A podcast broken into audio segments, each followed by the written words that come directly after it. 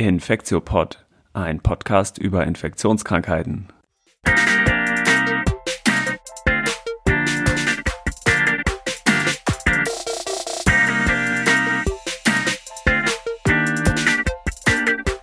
Ja, willkommen zum 77. Infektiopod. Heute ist Dienstag, der 24.10.2023.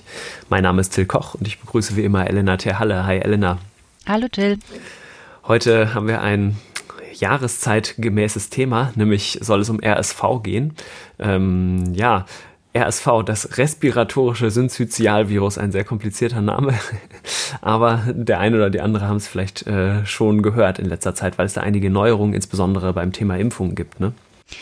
Ja, und ich glaube, viele haben das RSV-Virus auch gehört oder den Namen gehört im 2021, 2022 die Saison, weil da gab es wirklich sehr, sehr viele Fälle unter den Kindern und man hat das auf die Schutzmaßnahmen ähm, ein Jahr vorher ähm, durch die Corona-Pandemie zurückgeführt. Genau. Aber da werden wir dann auch noch mal nachher darauf eingehen im Rahmen ja. der Epidemiologie. Und jetzt sind wir ja beides Erwachsenenmediziner, Erwachseneninfektiologinnen. Das heißt, wir haben eigentlich mit RSV gar nicht so viel zu tun und wer da viel mehr mit zu tun hat, sind die pädiatrischen Kolleginnen und Kollegen. Und wir hoffen, dass wir gegen Ende des Podcasts auch noch mal einen davon äh, dazuschalten können. Schauen wir mal. Vorneweg habe ich aber noch eine Ansage, sonst machen wir nicht so viele Ansagen vorneweg, aber ich habe jetzt noch mal eine, die uns wirklich wichtig ist. Und zwar haben wir eine kleine Umfrage gemacht, weil wir uns nämlich gefragt haben, ähm, wer uns eigentlich hört. Und wir wollen ein bisschen was über euch, die uns äh, hör zuhören, ähm, herausfinden und haben eine mini kleine Umfrage gemacht, die wir euch äh, ans Herz legen wollen und bitten würden, auszufüllen. Es sind so zehn oder elf Fragen, glaube ich. Ich hoffe, dass ihr nicht länger als vielleicht drei Minuten braucht, um sie mm, durchzuklicken. Genau, den Link dazu findet ihr in den Show Notes. Da ist auch so ein QR-Code, dann könnt ihr es mit eurer Handykamera scannen und dann einfach ähm, auch auf dem Handy zu, äh, durchklicken. Da würden wir uns sehr freuen, wenn ihr das, ähm, diese anonyme ja. Umfrage einmal ausfüllen würdet. Das wäre super. Cool. Okay, dann starten wir, oder? Genau, ich würde sagen, dann fangen wir direkt an und steigen ins Thema ein, oder? Ja, was ist das denn für ein Virus? Respiratorisches Synzytialvirus. Ich glaube, das ist jetzt das letzte Mal, dass wir diesen komplizierten Namen sagen. Wir sagen einfach RSV. Ja, ich finde auch, das ist viel einfacher. Ich kann es auch schwierig ähm, ähm, aussprechen. Ja, das ist ähm, schon ein spezielles Virus, oder? Genau. Es ist so ein einzelsträngiges RNA-Virus und vielleicht müssen wir erstmal diesen komplizierten Namen erklären. Syncytium, der Begriff kommt ähm, von dem Pathomechanismus her und zwar ist ein Syncytium ein Konglomerat, eine äh, Zusammengruppierung von mehreren Zellen und ähm, es ist so, wenn dieses äh, Virus, was ja die Atemwege primär befällt, ähm, Zellen infiziert, dann verschmelzen die und bilden eben so ein Zellkonglomerat. Also ein Syncytium ist, sind so, ist eine fusionierte, mehrkernige Zelle aus respiratorischen Epithelzellen. Genau, und äh, daher hat er diesen etwas komplizierten Namen. Bei dem RSV-Virus gibt es zwei Subtypen. Es gibt RSV-A und B. Die sind nicht ganz so entscheidend, weil die sich jetzt klinisch nicht wesentlich ähm, unterscheiden. Und auf der Oberfläche von dem RSV-Virus gibt es zwei verschiedene Proteine. Das eine ist äh, das F-Protein, das ist das Fusionsprotein, und dann gibt es noch so ein äh, Glyko-Adhäsions-Glykoprotein. Und das für uns interessant ist aber das F-Protein. Das heißt, das ist, äh, kann man sagen, vielleicht so ein bisschen was wie das Spike-Protein hm, bei dem SARS-CoV-2-Virus, weil das nämlich auch dasjenige ist, weil es an den Zielrezeptor bindet und dann einen äh, Zelleintritt ähm, ermöglicht. Genau, aber mit der Virologie würde ich sagen, wollen wir uns jetzt gar nicht so lange aufhalten. Mm, ähm, wir hatten schon die Saisonalität ähm, berichtet, ne? oder vielleicht willst du mal sagen, was, was ist so die Saisonalität und was ist die klinischen, was sind so die klinischen Ausprägungen der Erkrankung? Also genau, zur Saisonalität kann ich sagen, die Saison beginnt auch so jetzt im Herbst, ähm, beginnt, beginnt die Saison der RSV-Infektion und geht bis ins Frühjahr äh, hinein, erreicht aber häufig so in den Monaten Januar bis Februar den Höhepunkt. Und letztendlich ist es so bei RSV, ähm, der Mensch ist das einzige Reservoir, der das Virus überträgt. Ähm, es wird häufig auch von Kind zu Kind übertragen oder auch von Erwachsenen auf, auf die Kinder.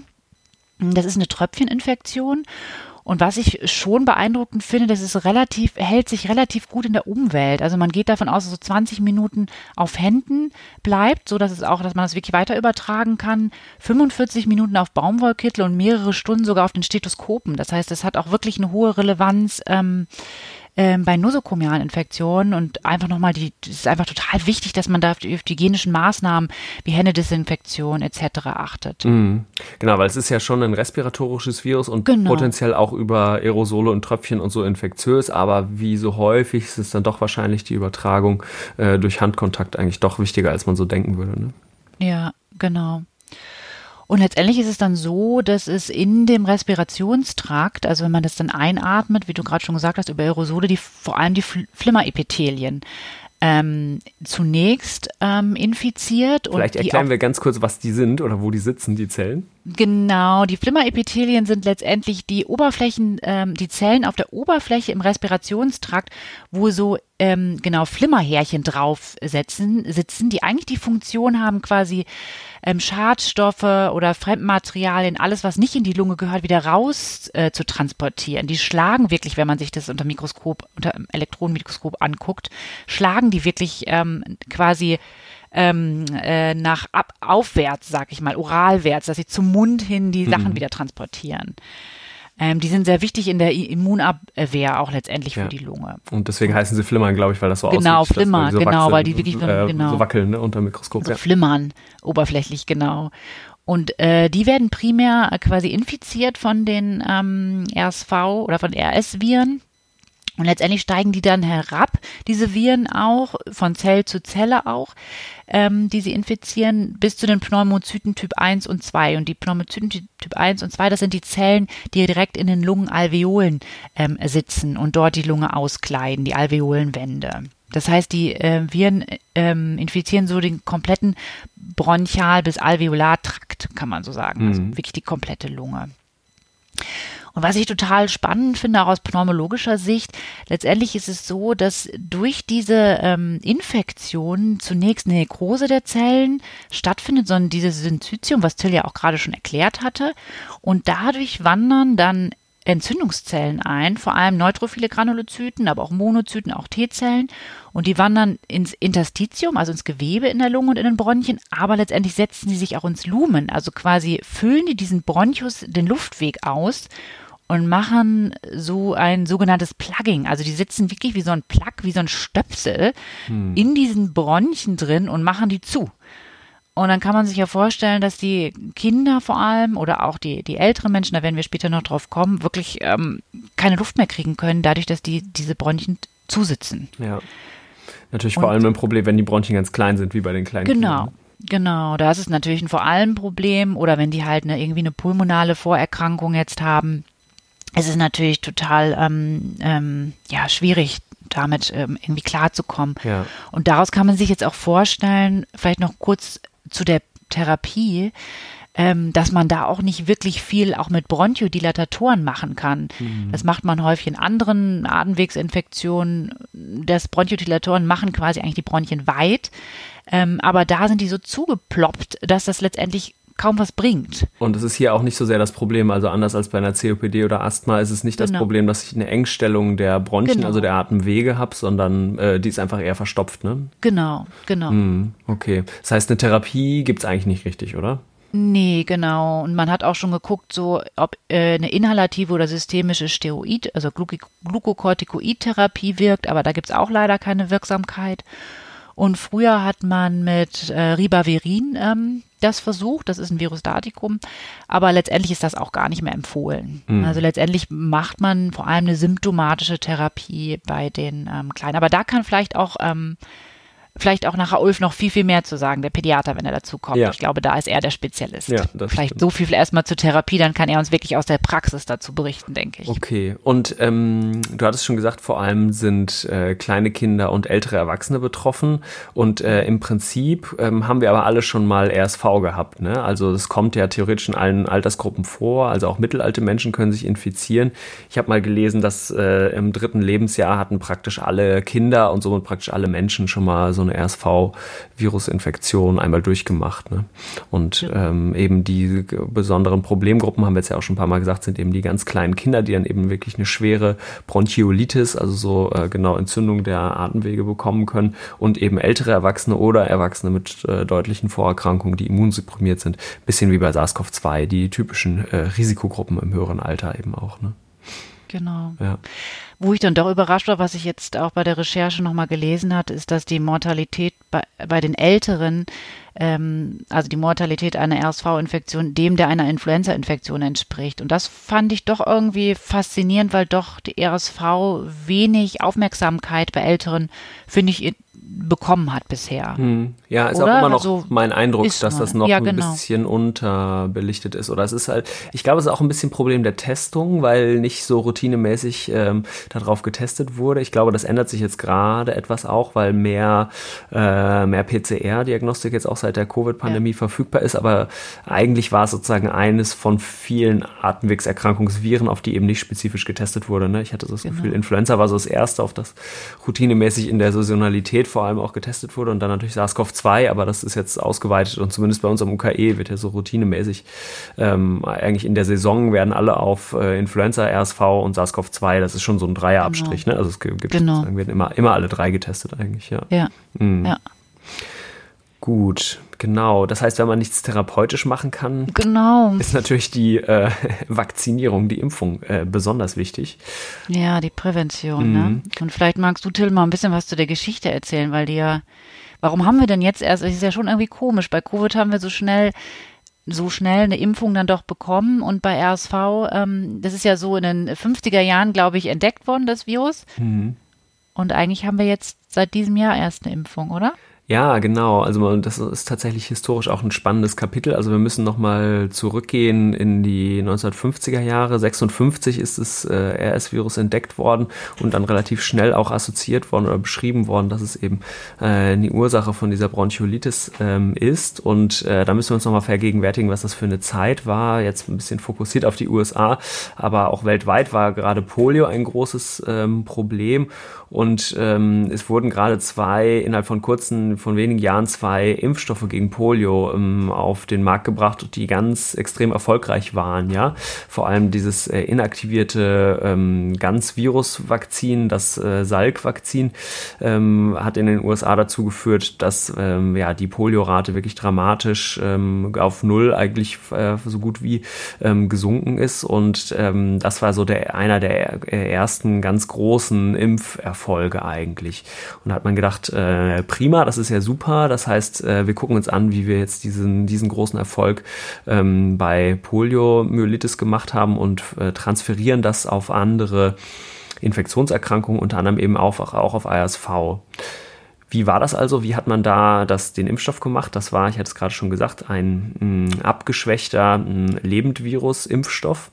Und ähm, inaktivierte oder abgeschwächte Impfstoffe hat man damals so gemacht, dass man die ganzen Viren in, äh, in einer Kultur gezüchtet hat, bis man große Mengen hatte und dass man die dann inaktiviert hat, zum Beispiel, wenn man ganz inaktiviertes ähm, Impfstoff haben wollte ein übliche Verfahren, um das zu machen, war, dass man es einfach in Formalin geworfen hat. Und ähm, dementsprechend war eben auch die erste RSV-Impfung, die man ausprobiert hat, war so ähm, ein äh, Formalin inaktiviertes, ganz Virus-Vakzin, was man äh, probiert hat. Und da gab es in den 60er Jahren, 1965 und 66, gab es so eine mh, hm, recht bekannte Studie. Da hat man ähm, immunnaive Kinder geimpft, weil auch damals, wusste, damals wusste man schon, die Population, die eben besonders gefährdet sind, sind die, äh, sind die kleinsten.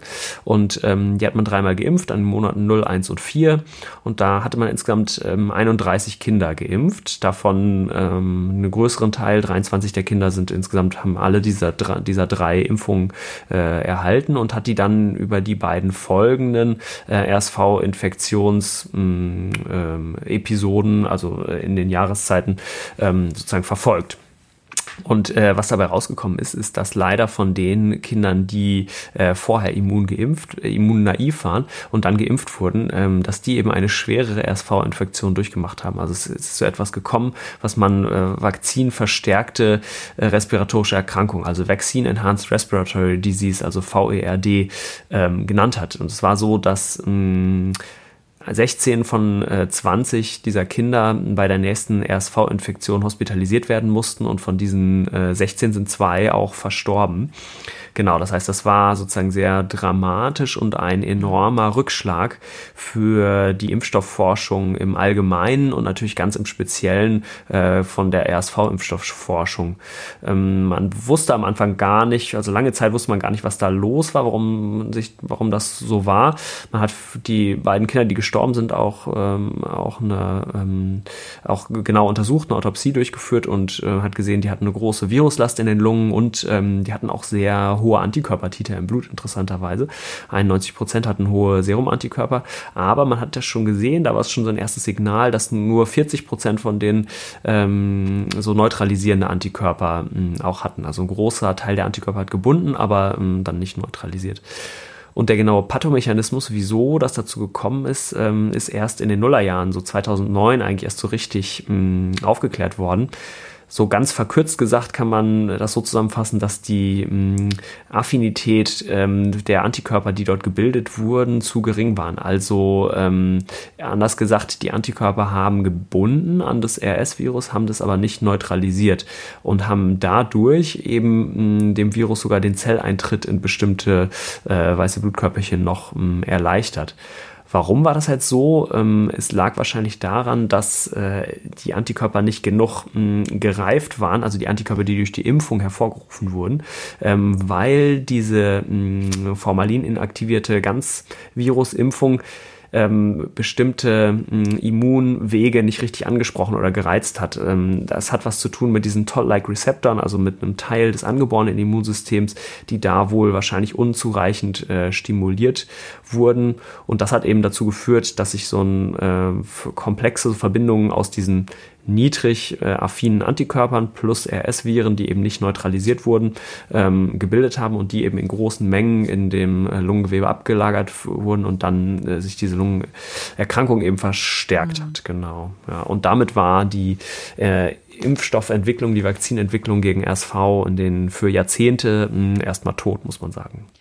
Ja gut, das kann man auch verstehen. Das ist eine Katastrophe, wenn da die äh, zwei Kinder sterben sogar in dieser Studie und man ja. letztendlich ja zu dieser Zeit noch überhaupt nicht verstanden hat, was wirklich das Problem war. Ne? Das hast du ja gerade gut erklärt, dass es erst so 2009 aufgedeckt wurde.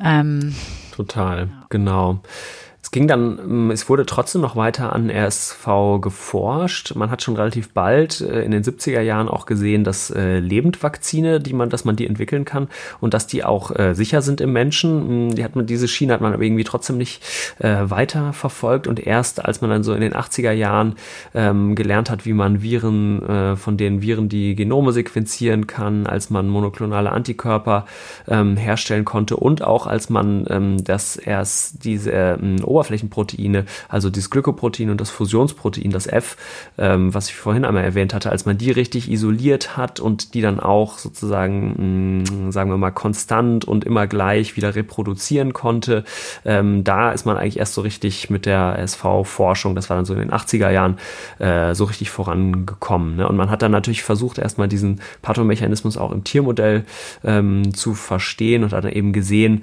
okay, wenn ich, wenn ich irgendwie zum Beispiel durch eine vorangegangene eine RSV-Infektion neutralisierende Antikörper habe, dann bin ich vor der Infektion geschützt. Ähm, und das passt eben auch ähm, zu diesem klinischen Finding. Ne? Übrigens war es so in dieser initialen Studie, wo die zwei Kinder gestorben sind, dass äh, die Kinder, die hospitalisiert wurden oder gestorben sind, das waren nur die, die vorher noch nicht erst eine RSV-Infektion durchgemacht haben. Das mhm. heißt, die Kinder, die initial, die sozusagen immun geprimed waren mit dem, äh, mit dem lebenden Virus und danach noch geimpft wurden, ähm, bei denen war die Impfung quasi nur so ein Booster von von der gut angelegten äh, Grundmemory äh, der Immunität, sag ich mal. Ja. Und äh, genau, das heißt, das, wo es diese Vakzin ähm, Enhanced Respiratory Disease gab, das waren eben nur die, die immunnaiv waren. Ne? Ja, gut, aber das macht ja immunologisch dann auch Sinn, ne? Dass das nur ja. die waren.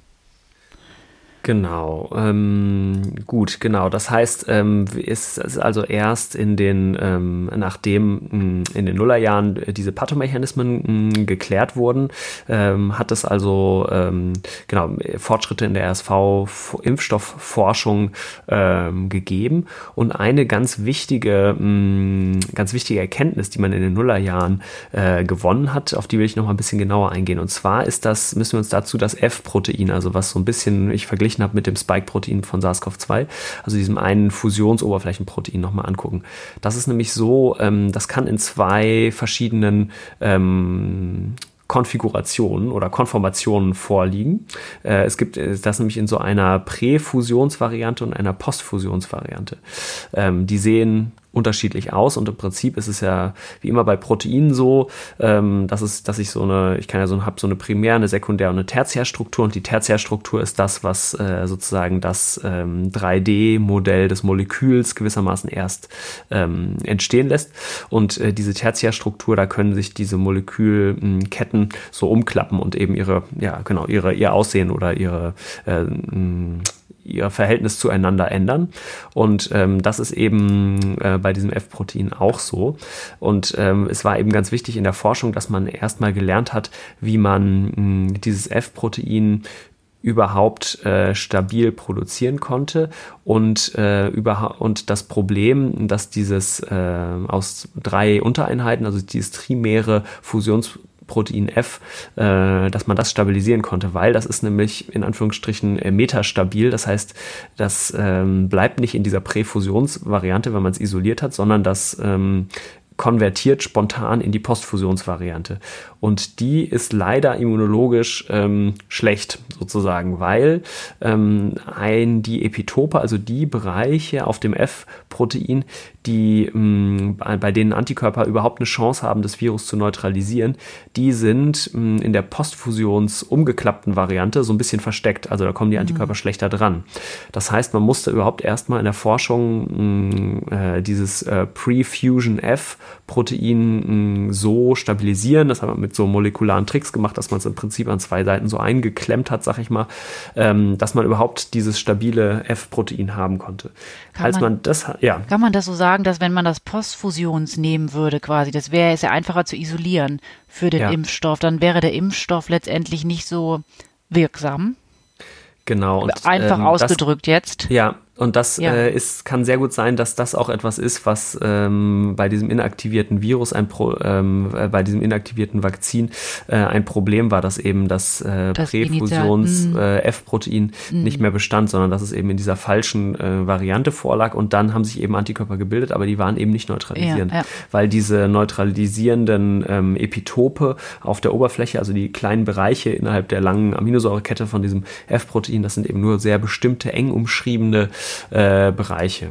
Ja. Genau. Okay. Mhm. mhm. Ja.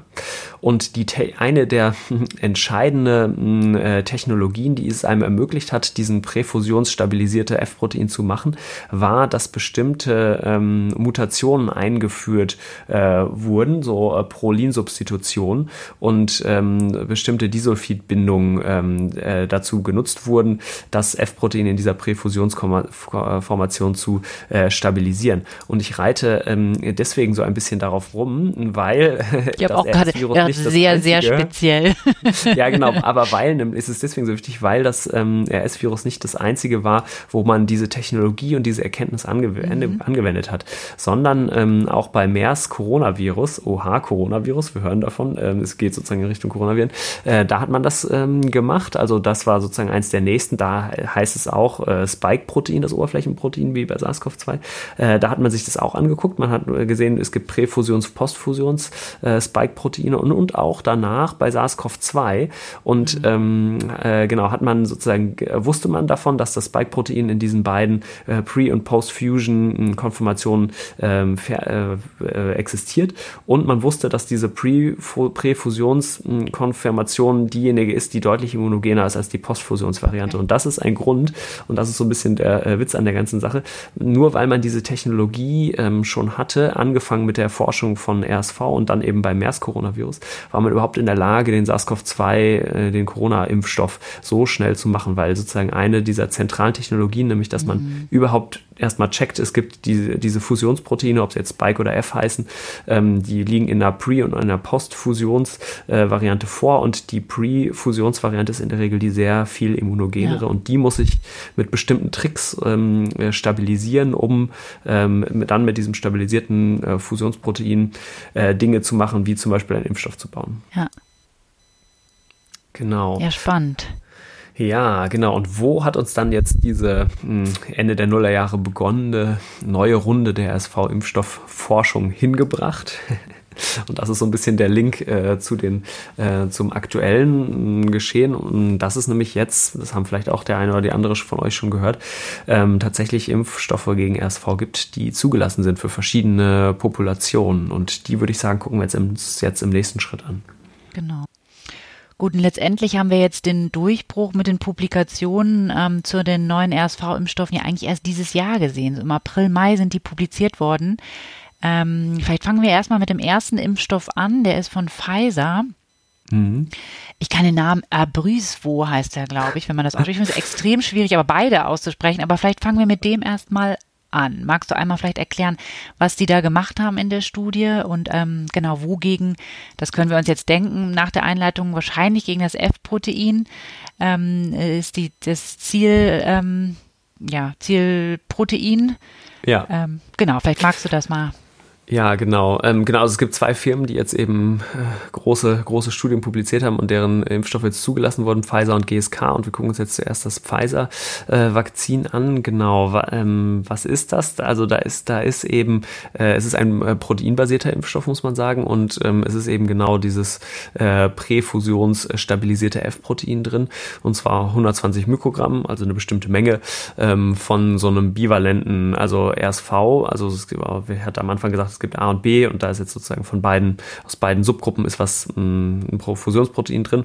Wie auch immer, auf jeden Fall ist dieses äh, Prefusion F mh, mm, ist da drin, genau. Und die zentrale Studie, die wir jetzt eben angesprochen hatten, waren im New England Journal Paper, im New England Journal äh, erschienen, ähm, genau. Und da ist eben die mh, mm, Sicherheit und die Effektivität in einer sehr großen Studienpopulation gezeigt worden. Knapp 35.000 äh, Leute haben mitgemacht und der primäre Endpunkt war die Prävention von RSV-assoziierten, äh, wie es immer heißt, Lower, Lower Respiratory Tract Illnesses, also RTA, RTIs ähm, oder LRTIs, also im Prinzip äh, Pneumonien. Und die haben sie dann definiert mit mindestens zwei Zeichen oder Symptomen, also zum Beispiel Husten oder Sputumproduktion oder Luftnot oder sowas. Ähm, genau, das musste durch PCR bestätigt sein, es musste mehr als einen Tag anhalten. Und genau, das war sozusagen der primäre Endpunkt. Ähm, dann haben sie, ich hatte es ja auch schon gesagt, nach der Sicherheit auch geguckt und nach der Effektivität. Ähm, genau, und die Sicherheit war eigentlich sehr gut. Es war relativ äh, gut vertragen. Sie haben es ja gegen Placebo ähm, getestet und äh, ja, die systemischen AEs, also die Adverse Events, haben sich eigentlich sehr wenig unterschieden. 27 Prozent in der Verum-Gruppe, 26 Prozent in der Placebo-Gruppe, also ungefähr gleich, würde ich mal sagen. Oder anders gesagt, die Leute hatten keine echten äh, systemischen Nebenwirkungen, kann man fast sagen. Ähm, was sich unterschieden hat, wie immer bei so Impfungen, sind die lokalen Nebenwirkungen. Also da macht äh, hoffentlich die mh, echte Impfung etwas mehr lokale Beschwerden, also wie immer Schmerzen, Rötung an der Einstichstelle, Überwärmung und so weiter. Und ähm, das Interessante, insbesondere bei dieser Historie der SV-Impfung, die wir jetzt ja ausführlich besprochen hatten, waren aber die äh, SAEs, also die Severe Adverse Events und ähm, auch die, also die schweren Nebenwirkungen und auch die ähm, waren mehr oder weniger gleich verteilt. 0,5 Prozent in der Verum-Gruppe, 0,4 Prozent ähm, in der Placebo-Gruppe. Genau. Was äh, noteworthy ist, also was man zumindest einmal erwähnen sollte, ähm, ist, dass es zwei Fälle von Guillain-Barré-Syndrom gab. Ähm, also nochmal zu den äh, Größenverhältnissen, 34.000 Leute Leute sind eingeschlossen worden und haben das Vakzin erhalten. Und äh, davon hat ja die Hälfte ungefähr Placebo und die Hälfte Währung bekommen. Und in der Währunggruppe waren eben zwei Fälle von Guillain-Barré-Syndrom. Mm, genau, das hat eine Inzidenz von ungefähr 1 zu 9000 äh, äh, damit äh, sozusagen gehabt in dieser Währunggruppe. Und das ist schon etwas mehr für eine Gesamtbevölkerung, würde man ausgehen von so 1 zu 100.000. Das kann jetzt, weil es so einfach nur zwei Fälle sind, auch ein statistischer Zufall sein. Und wie wir gleich sehen werden, in der äh, GSK-Kohorte äh, war das auch nicht so, dass man das festgestellt hat, aber das ist zumindest was, was man einmal erwähnen sollte. Genau, die Studie hatte auch ein paar Limitationen, also es waren keine Leute mit ähm, eingeschränktem Immunsystem eingeschlossen worden. Es war nur eine RSV-Saison, die analysiert wurde und ähm, ja, genau. Aber was äh, der Hauptoutcome war, ist natürlich auch die Effektivität neben der Safety. Äh, und die war eben sehr gut. Da ähm, kalkuliert man ja die äh, Vaccine Efficacy, also wie effektiv ist das Vakzin, äh, diese verschiedenen Outcomes mh, zu äh, verhindern. Ich hatte schon gesagt, der primäre Outcome war eben diese RSV-Erkrankung der unteren Atemwege mit mindestens zwei äh, Zeichen oder Symptomen. Und da hatte sich so eine Vaccine Efficacy von 67 67 Prozent gezeigt und bei ähm, die Efficacy zum Schutz vor etwas schwereren äh, Verläufen war etwas höher mit 86 Prozent. Ähm, das war so der sekundäre Outcome. Ne? Genau. Ach so, äh, vielleicht hätte ich eingangs noch sagen sollen. Ähm, man hat es aber schon rausgehört, glaube ich. Ähm, das geht hierbei um Erwachsene mhm. und ähm, äh, diese beiden, diese RSV-Impfung, die wir jetzt zunächst berichten werden, ähm, da geht es eben um die höher betagten, also sagen wir mal etwas älteren Leute, alle über 60, die sind eingeschlossen worden. Ne? Ähm, ja, ich glaube an die RSV-Impfung für Kinder. Ähm, so weit sind wir noch nicht, oder da hat sich jetzt zumindest noch nie, noch nicht, noch jemand dran getraut, ne? ganz so weit dran getraut. Also da laufen schon auch erste klinische Studien, aber die sind noch nicht so weit. Genau. Das heißt, das, äh, da haben wir jetzt erstmal schon mal eine erste ähm, Impfung und vielleicht machen wir gleich mit der für äh, GSK äh, ganz kurz nur weiter. Das ist eben ähm, genau von einem anderen Hersteller auch eine Impfung für über 60-Jährige, heißt ein bisschen anders. Arex V, ein bisschen komisch geschrieben mit A-R-E-X, naja, wie auch immer. Auch das, und da ist aber im Prinzip ungefähr das gleiche drin, also auch 120 Mikrogramm von diesem RSV-Präfusions-F-Protein. Und das hat aber als einige Besonderheit, äh, dass noch so ein Adjuvanz, also ein Wirkverstärker, ähm, noch dazu gemischt wurde.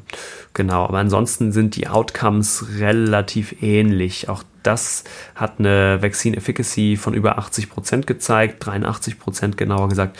Und auch das hatte ähm, eine sehr gute Verträglichkeit. Ja, Okay, das heißt, wir haben jetzt zwei Impfstoffe, einen von GSK, einen von Pfizer, die letztendlich für ähm, die ältere Population getestet wurde und gutes, ähm, ja, letztendlich gute Wirksamkeit zeigt. Ja.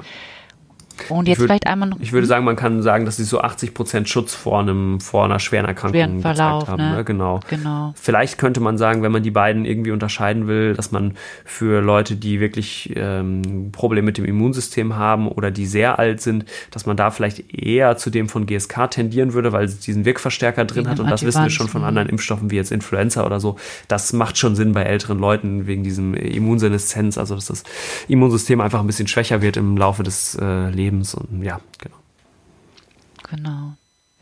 Und dann hattest du ja noch, bist ja eben schon auf die Kinder eingegangen, dass man sich an Kinder nicht ähm, rantraut erstmal, aber an Schwangere hat man sich ja doch schon rangetraut, ne? Genau, das ist eigentlich eine ganz äh, clevere Überlegung, finde ich, ja. weil ähm, man sich hier überlegt hat, okay, die äh, Schwangeren geben ja insbesondere in der äh, letzten Phase der Schwangerschaft, im letzten Trimenon, mh, Antikörper der Mutter mh, an das Kind weiter, den sogenannten Nestschutz, der ja dann ungefähr Pi mal Daumen so noch äh, die ersten sechs Monate noch ähm, anhält. Es gibt noch ein bisschen einen weiteren Schutz über die Muttermilch. Das äh, ist aber vor allem dann enteral, sozusagen IgA und so. Aber äh, genau, jetzt für uns interessant sind äh, die vor allem IgG-Antikörper, die eben über die Plazenta an das Neugeborene von der Mutter sozusagen mitgegeben werden. Und deswegen hatte man jetzt äh, die interessante Idee, dass man doch die Schwangeren im letzten Trimenon der Schwangerschaft impfen könnte und die direkt nach der Impfung dann ja sehr zahlreich vorhandenen ähm, Antikörper würden dann sozusagen an das äh, Neugeborene übergehen. Und ähm, ja, äh, um es vorwegzugreifen, das hat auch tatsächlich ganz gut geklappt. Ne? Ja. Genau, weil man hat im Prinzip das gleiche, mh, mm, die gleiche Impfung genommen, die man, die wir ganz am Anfang besprochen hatten, auch das von Pfizer, das Vakzin mit den 120 Mikrogramm von diesem bivalenten äh, RSV-Pre-F-Protein und hat das in einer großen Studie, äh, die MATIS heißt, Maternal Immunization Study for Safety and Efficacy, äh, auch eine große Phase 3 Studie, auch äh, international doppelblind placebo kontrolliert ähm, untersucht und auch die ist im April diesen Jahres im New England Journal erschienen. Auch das war eine große Studie mit über 7000 Müttern, die äh, randomisiert wurden, wieder eins zu eins, Verum und Placebo. Und ähm, auch bei denen gab es im Prinzip ähnliche Endpunkte. Man hat sich äh, dabei natürlich vor allem, also man hat auch die Mütter und Mütter untersucht, ähm, aber man hat sich natürlich vor allem ähm, ähm für die Neugeborenen interessiert und zwar sowohl was die äh, Safety anging, aber eben auch äh, was die Efficacy anging. Und äh, was die Safety angeht, äh, es geht hier um Schwangere und Neugeborene, war man sozusagen natürlich besonders, besonders ähm, aufmerksam, hat insbesondere äh, die Adverse Events, äh, die potenziell ein bisschen schwerer sein könnten, ähm, irgendwie sich angeguckt. Und man muss aber sagen, bei der Mutter hat man wieder etwas mehr lokale Reaktionen gefunden bei Verum als bei Placebo. Ähm, aber ansonsten Grenzen waren die äh, Adverse Events hielten sich wirklich absolut in Grenzen und waren eigentlich kaum un kein Unterschied zwischen äh, Verum und Placebo. Also man hat gesehen, insbesondere für die Neugeborenen war es äh, super verträglich oder da war einfach kein Unterschied, genau.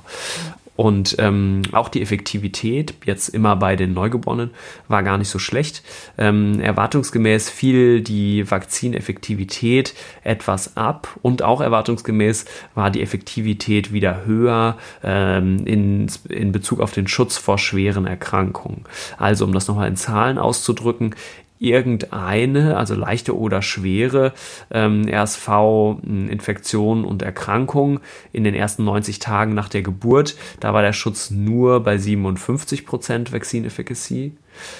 Der Schutz vor äh, schwerer RSV-Infektion in den ersten 90 Tagen nach Geburt war aber bei 82 Prozent ähm, in den ersten 90 Tagen und immerhin noch bei knapp 70 Prozent in den ersten 180 Tagen. Also diese zwei Findings. Erstens, äh, es schützt vor allem vor einer schweren RSV-Infektion, in Klammern, das ist ja auch das, was wir wollen. Genau. Und als zweites, ähm, der Schutz fällt ab im Laufe der Ta im Laufe der Zeit. Auch das ist was, was wir uns ja gut vorstellen können, weil einfach dieser Nestschutz der Mutter äh, mit der Zeit eben verloren geht. Ne? Ja, aber dann haben wir gerade diesen Nestschutz, vor allem in der Zeit, wo die Kinder ja die schweren Infektionen bekommen, also wo sie ein hohes Risiko haben in den ersten sechs Monaten. Ne? Da Absolut. haben sie ja diesen Nestschutz und das ist ja genau das, was wir wollen. Selbst wenn sie sich dann infizieren und dann nicht so eine schwere Infektion haben, ist es letztendlich ja für das Immunsystem, für das Kind in Anführungszeichen besser sozusagen, ne? dass sie eine bessere Immunität entwickeln, ja. ohne schwer erkrankt äh, zu werden. Ja. ja. Ja, absolut, genau. Ja. Ähm, spannend wird auch sein, äh, also diese, ähm, diese Neugeborenen werden jetzt auch noch nachbeobachtet, zumindest als es erschienen ist im April diesen Jahres waren noch nicht alle nachbeobachtet und ich glaube, dass die auch länger nachbeobachtet werden. Ähm, ich will nur zumindest ein Phänomen erwähnen, was man theoretisch, worum man sich theoretisch Gedanken gemacht hat, wofür es aber noch wenig Hinweise gibt, dass das wirklich ein Problem ist. Aber ähm, es könnte theoretisch sein, dass durch diesen Nestschutz der Mutter das äh, Immunsystem des Kindes jetzt ähm, anders als wenn es sozusagen durch die die harte Schule in Anführungsstrichen äh, gehen würde, einer echten RSV-Infektion äh, sozusagen weniger Gelegenheit hat, auch so eine ganz langanhaltende Immunität gegen RSV ähm, auszubilden. Und ähm, genau, da haben sich zumindest Leute in, äh, in der wissenschaftlichen Literatur darüber Sorgen gemacht, ob okay. das auch eine Nebenwirkung der Impfung für die Neugeborenen sein kann. Ich glaube aber nicht, dass das so ein großes Problem ist, weil, wie wir schon gesagt haben, ist ja vor allem RSV für, ähm, für Neugeborene in den ersten sechs Monaten Klar. oder sagen wir mal mal in den ersten zwei Jahren ein Problem. Und ähm, mhm. klar werden sich Kinder immer wieder mit RSV infizieren, aber es ist schon rein anatomisch ähm, nicht davon auszugehen, dass ein Zweijähriges, was sich mit RSV infiziert, einen ähnlich, äh, ähnlich leichten, schweren Verlauf hat oder ein großes Problem äh, hat, weil eben die Atemwege so viel weiter sind, nicht mehr so winzig klein sind wie bei den ganz Kleinen. Ne? Ja. Mhm. Aber dann ist es ja auch schon faszinierend, dass letztendlich, da greife ich vielleicht jetzt schon ein bisschen vor, aber dass die EMA das zugelassen hat ja im August schon, diesen Impfstoff auch genau, für Schwangeren. Das genau. ging ja dann doch auch schnell, trotz der kurzen Nachbeobachtung, oder? Äh, nö, würde ich eigentlich nicht so sagen, dass es Gar so schnell nicht, geht, ja. weil ähm, sozusagen diese Phase 3 Studien, die lief jetzt ja wirklich schon ähm, lange, auch die Phase 1 und 2 Studien, das war wirklich schon in den ganzen Jahren davor und wir haben ja, ich habe, wie ich schon gesagt hatte, das sind wirklich viele, viele Schwangere, äh, 7000, von denen ja, okay. ungefähr die Hälfte äh, das bekommen hat und man hat sie schon ähm, sozusagen ausreichend äh, lang nachbeobachtet, um, um alle möglichen und wer in die Publikationen guckt, sieht, dass man sich wirklich Mühe gegeben hat, äh, sich alle möglichen schweren äh, Komplikationen äh, oder auch so insbesondere bei der Geburt, aber auch danach beim in den ersten Monaten äh, nach der Geburt bei den Neugeborenen, ähm, genau, die hat man sehr genau angeguckt und da wäre wirklich überhaupt kein äh, kein Unterschied. Also was ich konkret meine, sind zum Beispiel bei den Müttern hat man sich so ähm, angeguckt, ob es irgendwie äh, frühzeitige Plazenta-Lösungen, Frühgeburt, mm. Eklampsie, verstärkte Blutung, irgendwie sowas geben könnte. Bei den äh, Neugeborenen hat man sich angeguckt, ob die irgendwie schneller atmen, ob die irgendwie niedrigeres Geburtsgewicht haben, weniger Blutzucker, ja. alle solche Sachen, ob die mehr Sepsis haben und das war eben alles sozusagen mh, mm, gleich. Ne? Genau, ja. Und äh, das heißt sozusagen das Einzige, was ich gerade angesprochen, diese hypothetische Theorie von, da wird das Immunsystem irgendwie äh, ist anders oder die Immunreifung ist anders, das ist sicherlich so, aber ich würde sagen, der harte Outcome ist ja, dass äh, gezeigt werden konnte, dass bis zu 80 Prozent der schweren RSV-Verläufe hiermit abgewendet werden konnten und das ist letztlich der Parameter, der zählt. Ne? Also äh, wenn du 80 Prozent der Kinder vor so einem RSV schützen auch. kannst, ähm, das ist natürlich super. ja. ja. Gut, jetzt haben wir sozusagen die Zulassung der EMA für beide Impfstoffe und den einen Impfstoff, ähm, das war jetzt der von äh, Pfizer, der für quasi für über 60-Jährige und für Schwangere zugelassen ist. Genau, ne? das ist das gleiche Vakzin und ja, genau, der ist für beide zugelassen. Mhm.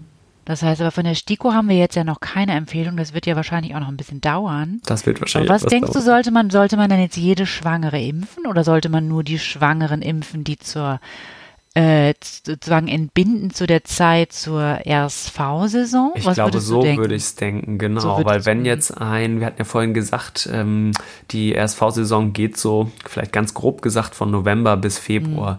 Wenn jetzt ein Kind gerade im Februar äh, geimpft wird, dann ist es ja bis zur nächsten RSV-Saison schon ein Dreivierteljahr alt eigentlich. Die, die Mutter meinst du, die Schwangere? Die sorry, ja, genau. Äh, genau. Mhm. Wenn das, äh, wenn die Schwangere, dann würde ich sozusagen die Schwangere eher genau. nicht impfen, wenn die Schwangere jetzt genau. gerade so der errechnete Termin im Februar ist. Aber wenn jetzt der errechnete Termin im November ist, würde ich, ähm, äh, ich sag mal, wenn ich schwanger wäre, dann schon, ne? schon gerne geimpft werden eigentlich, ne? Ja. weil das ist letztlich eine äh, der führenden mh, schweren Atemwegsinfektionen bei diesen ganz kleinen Kindern und äh, ja, das ist jetzt eine gut verträgliche Impfung, mit denen man die sehr gut davor schützen kann. Ne? Ja. Mhm. Genau, und ähm, wie immer ist natürlich äh, die Impfstoffforschung da auch noch nicht am Ende, sondern es gibt ähm, auch noch ähm, weitere Impfstoffkandidaten, die in Erprobung sind. Und ähm, ein, ein Kandidaten, Impfstoff unter anderem ist ein RNA-basierter ähm, von Moderna, der, das wird auch sicherlich nochmal ganz spannend, was da die Ergebnisse sind. Gut, wir haben jetzt ja ähm, ausführlich über die ähm, aktive Immunisierung gesprochen. Letztendlich sollten wir jetzt aber auch noch mal über die äh, passive Immunisierung äh, sprechen der Kinder, die ja letztendlich eigentlich schon in die tägliche Praxis Einzug erhalten hat, schon eigentlich schon lange. Mhm. Es gibt einen Antikörper schon, monoklonalen Antikörper seit 1999. Pavilizumab heißt der. Das ist ein rekombinanter Antikörper, der auch das Fusionsprotein bindet.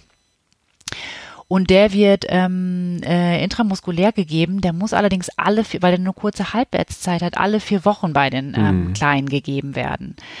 Ähm, Genau, da gibt's ja auch eine ausführliche Leitlinie, eine S2K-Leitlinie, wann man den, den Kleinen gibt. Also gerade auch bei Frühgeborenen ist der zugelassen, bei, äh, bei kleinen Kindern mit Risikofaktoren wie äh, Vorerkrankung an der Lunge, oder angeborene Störungen der Lunge, wie Naziliendysfunktion etc. Mhm. oder auch kardialen Erkrankungen.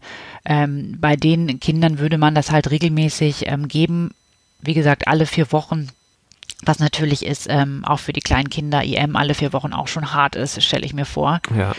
Ähm, genau, und die sollten halt vor der RSV-Saison nicht älter als zwei Jahre sein. Ja, Genau, da würde ich, also das ist so, hat auch letztendlich, ist das wirklich alltägliche Praxis. Ich denke, da könnte Ulf jetzt auch noch mehr zu erzählen. Mhm.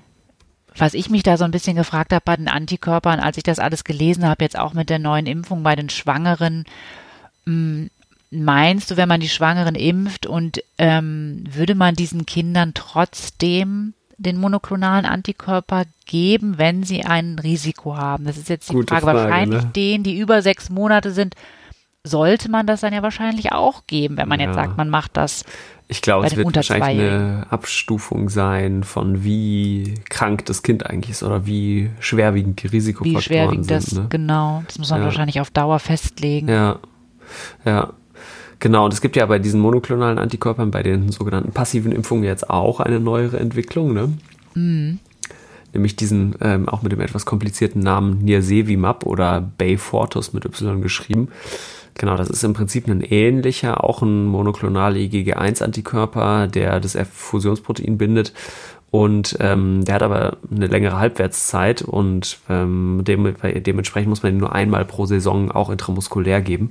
Und äh, mhm. äh, da kam schon bereits im letzten Jahr, im März letzten Jahres, eine äh, Studie auch im New England Journal heraus, wo das beschrieben wurde. Und ähm, ja, der hat eben auch eine gute äh, Effektivität gezeigt. Interessanterweise ist es gegen Placebo ähm, getestet worden. Ich äh, dachte immer, man muss sowas gegen Standard of Care testen. Ich könnte mir vorstellen, dass es gegen Placebo getestet wurde, weil es eben die äh, Herstellerfirma eigentlich ähm, die Ausweitung der Indikation nicht nur auf Kinder mit Risikofaktoren, sondern für alle äh, Neugeborenen äh, erreichen wollte und dass das so ein bisschen die Argumentation war. Mhm. Ähm, ja, genau. Aber da hat man eben gesehen, das hatte eine große, äh, auch da eine große Effektivität, so 75 Prozent äh, Schutz vor Infektionen äh, durch RSV der unteren Atemwege bis Tag 150 hatten die danach beobachtet. Mhm. Genau. Ja, genau. Aber gut, das heißt, äh, zusammenfassend kann man eigentlich sagen, die RSV-Welt ist ganz schön in Bewegung, so ja. in Bewegung, äh, vor allem die Impfwelt, wie seit ähm, vielen, vielen Jahrzehnten nicht mehr. Und es gibt eigentlich zwei zugelassene Vakzine, eins von GSK, GSK das heißt Arexvi, und eins von Pfizer, Abrysvo.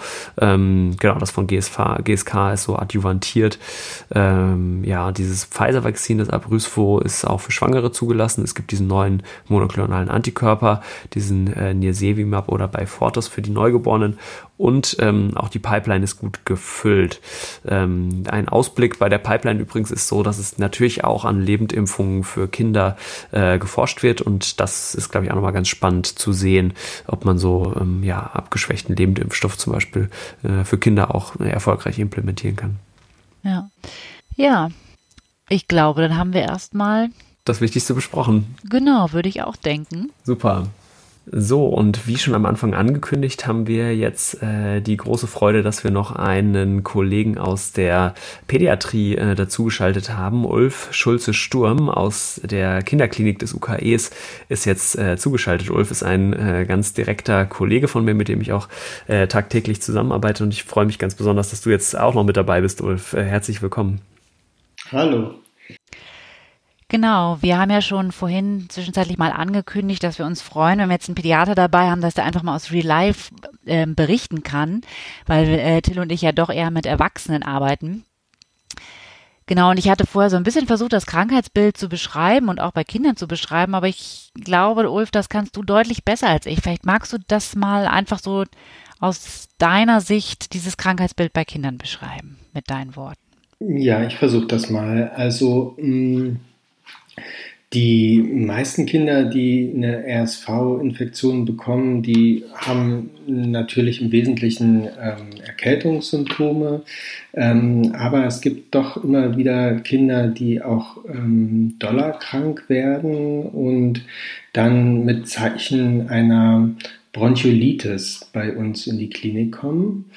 Und ähm, letztlich ist das ähm, Krankheitsbild vor allen Dingen der äh, kleinen, der Neugeborenen, der kleinen Säuglinge bis so zum zweiten Lebensjahr ungefähr. Und ähm, was ähm, das Hauptmerkmal ist, ist, dass ähm, die Kinder Zeichen wie bei einer Bronchitis haben und ähm, aber der RSV befällt eben die ganz kleinen Atemwege und die Bronchioli. Und ähm, das macht sich dann im Wesentlichen darin bemerkbar, dass ähm, die Kinder eben äh, vermehrten Sauerstoffbedarf haben.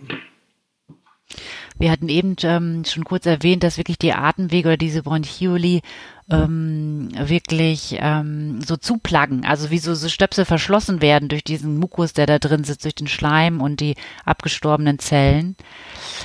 Ähm, letztendlich, wann denkst du denn oder wann, wie sind so, so Red Flags, sagen wir ja auch in der Medizin gerne, dass er wirklich sagt, wann ist so Achtung geboten, dass ihr sagt, auf die Kinder müssen wir denn jetzt genauer aufpassen?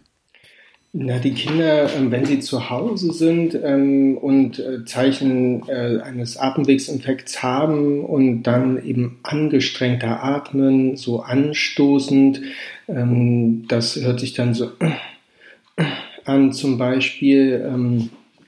Oder ähm, Nasenflügeln oder so Einziehungen, ähm, die unter den Rippen oder zwischen den Rippen sind.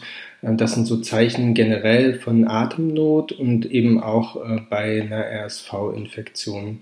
Und ähm, im wenn man das auskultiert mit dem Stethoskop, ähm, dann hört man eben nicht dieses typische Giemen äh, wie bei einer Bronchitis, sondern eher so ein, ähm, eher so ein Knistern häufig. Okay, und was macht ihr denn? Ich hatte, oder wir hatten eben schon gesagt, therapeutisch hat man eigentlich kaum Möglichkeiten. Was, was macht ihr denn jetzt mit den, äh, mit den kleinen Kindern, wenn ihr sie stationär aufnehmt? Hm, naja, vor allen Dingen so Supportivtherapie, also man guckt, ähm, dass die Kinder, ähm, die, wenn sie eine starke Atemnot haben, Schwierigkeiten haben äh, zu trinken zum Beispiel, dass die genügend Flüssigkeit bekommen. Ähm, die sollen natürlich ähm, genügend Sauerstoff äh, kriegen.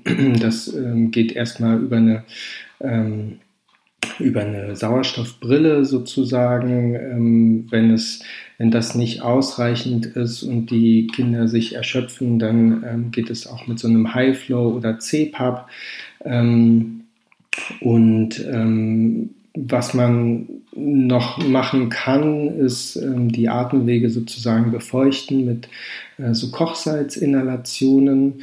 Ähm, wenn man das Gefühl hat, ah, da ist vielleicht doch auch eine, eine Komponente dabei, dass, dass die etwas größeren äh, Bronchien betroffen sind ähm, und es doch so zu Giemen kommt, dann kann man auch versuchen, das mit Salbutamol ähm, zu unterstützen. Aber ähm, eigentlich ist im Wesentlichen die Sauerstoffsupplementation ähm, die Therapie der Wahl und ähm, sonst äh, das Kind ähm, in Ruhe lassen, ähm, atmen lassen, ihm genug Flüssigkeit und, und Nahrung zu geben. Ja.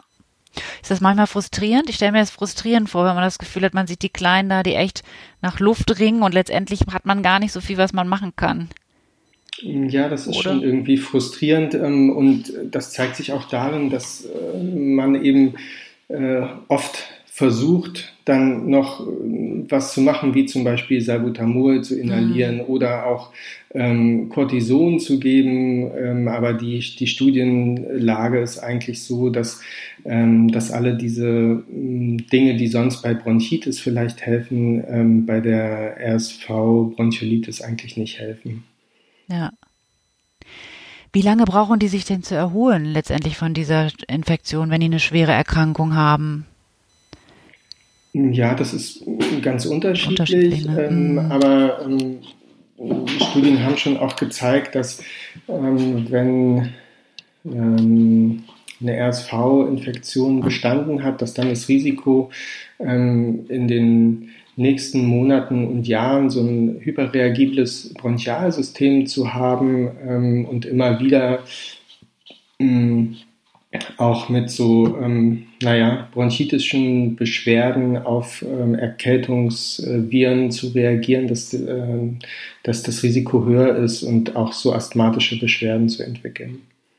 Und da geht man so sozusagen davon aus, dass RSV die Ursache ist und nicht, dass es andersrum ist, dass Kinder, die eine Anlage haben für zum Beispiel ein Asthma oder ein hyperreagibles Bronchialsystem, vielleicht eher eine schwere Infektion haben mit RSV hm, das lässt sich vielleicht nicht, ne? nicht, nicht immer komplett auseinander dividieren, hm. aber die Überlegung ist eigentlich so, dass RSV mit einem ähm, Risikofaktor sein kann. Hm. Und jetzt, ich hatte jetzt noch mal gelesen, ich habe mir diese Leitlinie angeguckt. Ähm, warte mal, die heißt Leitlinie zur Prophylaxe von schweren Erkrankungen durch RSV bei Risikokindern. Aber da wird mhm. jetzt auch mal drauf eingegangen, dass man eigentlich jetzt in der Saison, also wir hatten eben schon darüber gesprochen, dass sie so von November bis Februar ungefähr geht, Ähm, dass tatsächlich, ja, normalerweise, ja. Mhm. mhm.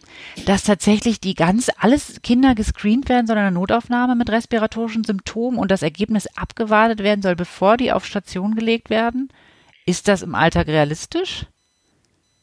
Das ist eine ganz neue Empfehlung aus diesem Jahr. Das ähm, ja. hat bisher so äh, nicht in der Leitlinie drin gestanden. Ähm, ähm, in, diesem, in diesem Umfang, aber in dieser Überarbeitung jetzt in äh, 2023, mhm.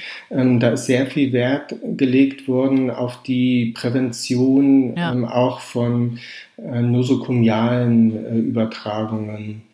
Ja. Mhm. Und, und ist das denn ein großes mhm. Problem? Also seht ihr denn viele nosokomiale Übertragungen, also im Krankenhaus von Kind zu Kind? Ähm, also vielleicht nicht direkt von Kind zu Kind, also wenn sie natürlich im gleichen Raum sind, schon. Das ähm, wird so generell versucht äh, zu vermeiden. Also ähm, Kinder mit, mit Zeichen eines Atemwegsinfekts werden eigentlich im Normalfall nicht mit anderen Kindern irgendwie in einem, äh, in einem Raum mhm. kohortiert, es sei denn, es ist klar, ähm, dass, äh, dass sie die, den gleichen Erreger haben sozusagen. Mm, aber ähm, genau, da ist eben die, ähm, die Basishygiene besonders wichtig. Mhm. Ne? Also ähm, RSV auf dem Stethoskop ähm, bleibt da auch eine ganze Weile drauf und mhm. ähm, so könnte man es äh, dann auch zu, zu Risikokindern tragen natürlich und Hand, Händehygiene ähm, ist, ist besonders wichtig, ja. Und dann ähm, kann natürlich auch mit Isolation beziehungsweise Umkehrisolation bei besonders immungeschwächten ähm, versucht werden, ähm, Übertragungen zu vermeiden. Ähm, das Größte ist wahrscheinlich die Basishygiene, dann die Isolation der Kinder, die eine RSV-Infektion mhm. haben und optimalerweise ähm, Pflegepersonal, was eben nicht zwischen unterschiedlichen äh, ja. Patientinnengruppen hin und her springen muss, was aber im auch schwer, schwer umzusetzen ja. ist. Ja. Mhm. Und sag mal, ähm, gerade jetzt da habe ich mir die Frage gestellt, wie hast du denn so die Saison 2021, 2022 erlebt? Wir hatten da vorhin schon kurz drüber gesprochen. Letztendlich haben wir das gar nicht genauer ausgeführt, Till. Mhm. Aber da war es ja so, dass es doch einen deutlichen Peak gab in den Fällen, wovon, also man geht ja davon aus, dass es durch die Maßnahmen im Vorjahr, durch also die Corona-Maßnahmen, Masken etc. kam. Das muss ja echt ähm, schlimm gewesen sein in dem, im, für die, für euch Pädiater, oder? Diese, diese Saison? Ähm, ja, also die letzten beiden Saisons waren ja doch ein bisschen mehr als, äh, als davor und mhm. ähm, insbesondere eben mh, dadurch auch ähm, ungewöhnlich, dass eben die Saison deutlich früher begonnen hat. Ähm, letztlich waren wir darauf ein bisschen vorbereitet, weil das Ganze ähm, quasi im Vorfeld schon in Australien beobachtet wurde. Die haben das ja. ganz gut aufgearbeitet gehabt und ähm, so dass klar war, es wird auf der Nordhalbkugel wahrscheinlich auch so ähnlich sein, dass, äh, dass der Peak früher und höher sein wird. Ähm, und so ist es dann eben auch gekommen. Hm. Ja. Okay, und sozusagen, woran es lag, also irgendwie habe ich nur so ein ganz interessantes Paper gelesen, wo darüber theoretisiert wurde, dass wahrscheinlich die empfindliche hm, Alterskohorte auch so ein bisschen in, hin zu älteren Kindern verschoben hatte. War das auch das, was ihr gesehen habt, dass man sozusagen mehr, also sozusagen äh, im Vergleich zu vorherigen ähm, äh, Saisons äh, mehr ältere Kinder mit einer schweren SV-Infektion, dass ihr die gesehen habt? Ja, auf jeden Fall. Also es waren ähm, auf jeden Fall ältere Kinder dabei, ähm, die wahrscheinlich dann auch zum ersten Mal ähm, mit RSV richtig in Kontakt gekommen ja, sind. Ja, ja, okay. Und dann waren quasi mehrere Jahrgänge auf einmal, ähm, die das erste Mal sich damit auseinandergesetzt haben. Okay. Und 2021, 2022 war aber schon mehr als jetzt 22, 23, oder? Ähm, die ähm, absoluten Daten habe ich da ähm, nicht im Kopf, muss ich gestehen. Ähm, ähm ich hatte das Gefühl, dass, es, ähm, dass, der, dass der Peak ähm, vielleicht ein bisschen anders war. Okay. die, die absoluten Daten weiß ich gar nicht, wie doll die sich unterschieden haben. Okay, ja.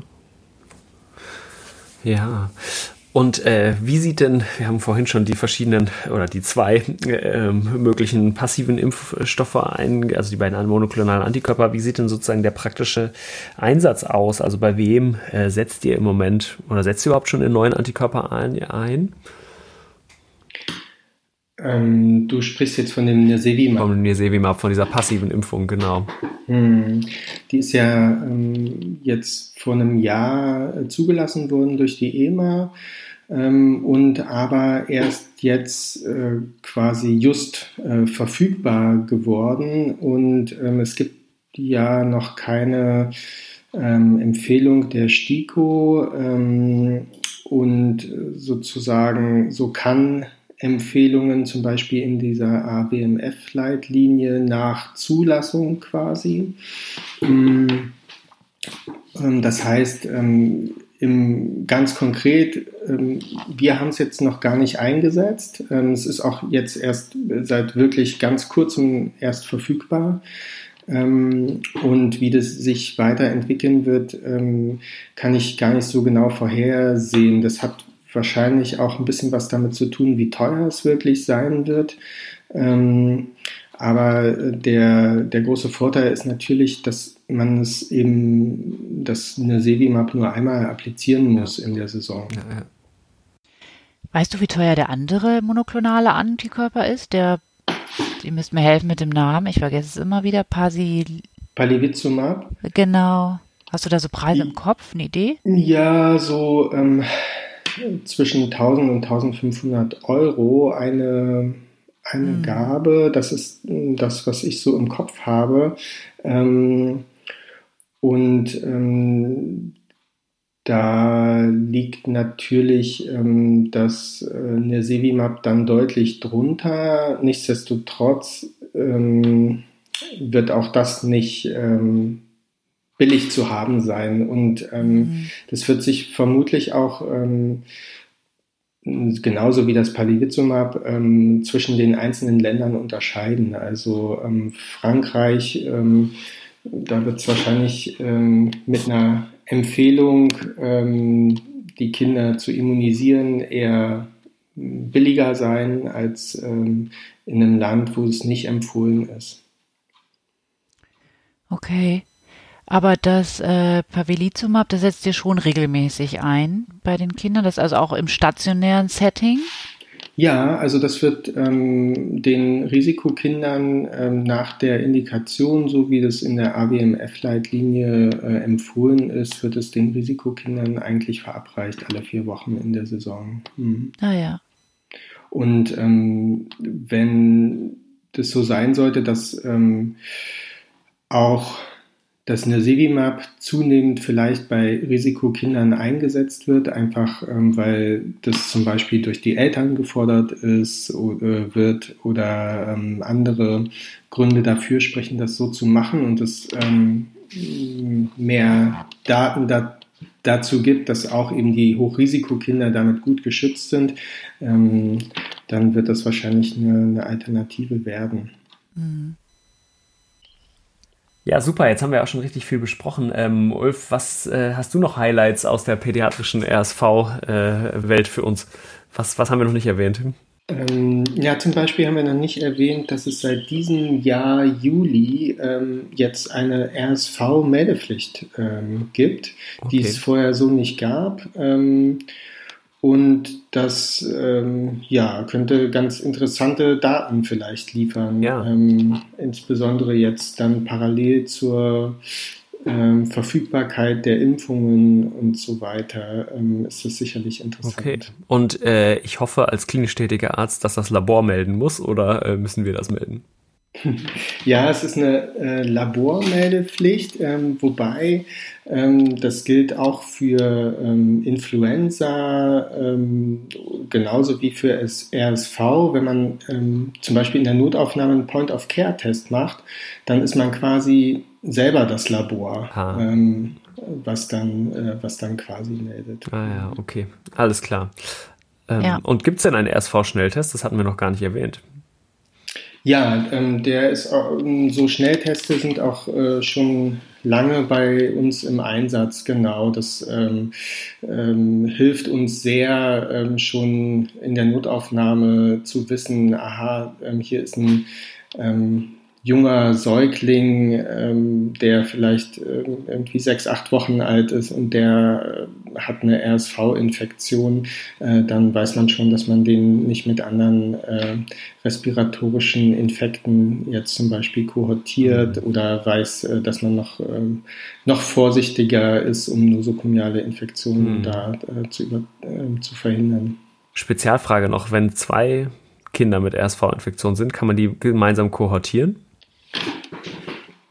Ja, das ist eine gute Frage und das, ähm, ähm, ich denke das ja. Ähm, allerdings gibt es ja ähm, RSV A und B, mhm. Ähm, ähm, äh, sodass ähm, das von unserer Hygiene mh, mm, eher zurückhaltend äh, gesehen wird, die zu kohortieren ja, quasi. Verstehe, verstehe. Okay. Also wenn es irgendwie geht, dann nicht. Ja, mhm. alles klar. Ja, spannend. Ja, super. Also ich muss nochmal sagen, ich finde, RSV hat doch, kriegt zunehmend Aufmerksamkeit. Ich meine, in der Pädiatrie ist das ja, glaube ich, ein altbekanntes Problem. Aber ich finde auch so in der Erwachsenenmedizin ähm, hat das zunehmend, ähm, nimmt, äh, nimmt die Bedeutung irgendwie zu. Und ich finde, das bestätigt sich jetzt auch nochmal dadurch, dass eine Meldepflicht eingeführt ist. Ja. Weil irgendwie muss der Hintergrund ja da sein. Wahrscheinlich wird es irgendwie mit Corona zusammenhängen. Ich weiß es nicht. Vielleicht gibt es da auch einen anderen Grund. Vielleicht wisst ihr was, aber Nee, ist auch mein Eindruck, äh, sozusagen, als ich habe das jetzt auch ein paar Mal bei Fortbildungen erzählt und ähm, das wusste, wussten eigentlich die wenigsten, dass die Mortalität bei den äh, über 60-Jährigen eigentlich ähnlich der Influenza ist. Ja, ja das ist schon mhm, ja. spannend. Gut, ich glaube, dann haben wir das Wesentliche. Ich glaube, wir sind auch so bei äh, um und bei einer Stunde. Ähm, ja. Super. Ja, vielen Dank, Ulf, dass du mitgemacht hast. Ähm, wir haben ja die letzte Kategorie äh, im Podcast ist immer noch das Fundstück der Woche. Vielleicht hast du ja auch Lust, ein kleines Fundstück hm, mitzubringen. Ich würde aber sagen, wir fangen einmal an, oder? Ähm, Elena, was hast du denn mitgebracht? Ja, ähm, also mein Fundstück der Woche ist eine Ausstellung diesmal, also nichts Medizinisches. Und zwar empfehle ich einmal, es ist jetzt das beispielhaft Frida Kahlo Ausstellung. Da gibt's äh, so immersive Ausstellungen von unterschiedlichen Künstlern. Da gab's auch schon Van Gogh, Monet, Klimt, die ziehen so durch nicht nur Deutschland, sondern auch durch die anderen großen Städte. Und ähm, das kann ich sehr empfehlen. Man taucht da wirklich so richtig ein und hat das Gefühl, wenn man da rausgeht hinterher, man hat die Künstlerin oder den Künstler ähm, kennengelernt. Also das kann ich empfehlen. Wow, cool. VR-Brille. Geil. Das hört sich toll an. Ja, ja. Mhm. cool. Ähm, ja, Till, dann mach du mal weiter. Ja, ich habe ähm, auch noch ein kleines Fundstück mitgebracht, nämlich, wahrscheinlich haben es die meisten auch schon gesehen und es ist gar nicht so spektakulär, aber die äh, vierte, vierte Staffel von Sex Education. Ähm, ich bin auch nicht ganz durch, aber ich fand sie sehr amüsant. Bisschen drüber, aber äh, ganz gut, ja. Nee, ich habe die noch nicht gesehen. Okay. ja, und Ulf, hast du auch was mitgebracht? Ähm, ja, ich habe ein äh, Buch mitgebracht und ähm, bei knapper Zeit ähm, ein Buch äh, mit sehr vielen, sehr kurzen, ähm, ich glaube Kolumnen wird es genannt, ähm, aber es sind äh, sozusagen kleine Mini-Kurzgeschichten von Mariana Lecki. Ähm, das Buch ah, ja. heißt Kummer aller Art. Okay. Ja, das hatte ich auch schon mal in der Hand. Super, das klingt. Aber gut. noch nicht gelesen, ja. Okay, alles klar. Dann Ulf, dir nochmal ganz äh, herzlichen Dank, dass du mitgemacht hast, auch so einigermaßen ähm, spontan. Ich will nochmal als allerletztes auf äh, unsere kleine Umfrage, auf unseren Mini-Survey hinweisen. Klickt da einfach gerne auf den Link in den Show Notes oder scannt den QR-Code und dann hören wir uns hoffentlich ganz bald wieder. Bis bald. Bis bald. Bis bald. Vielen Dank für die Einladung. Gerne. Ciao. Schön, dass du dabei warst. Tschüss. Tschüss.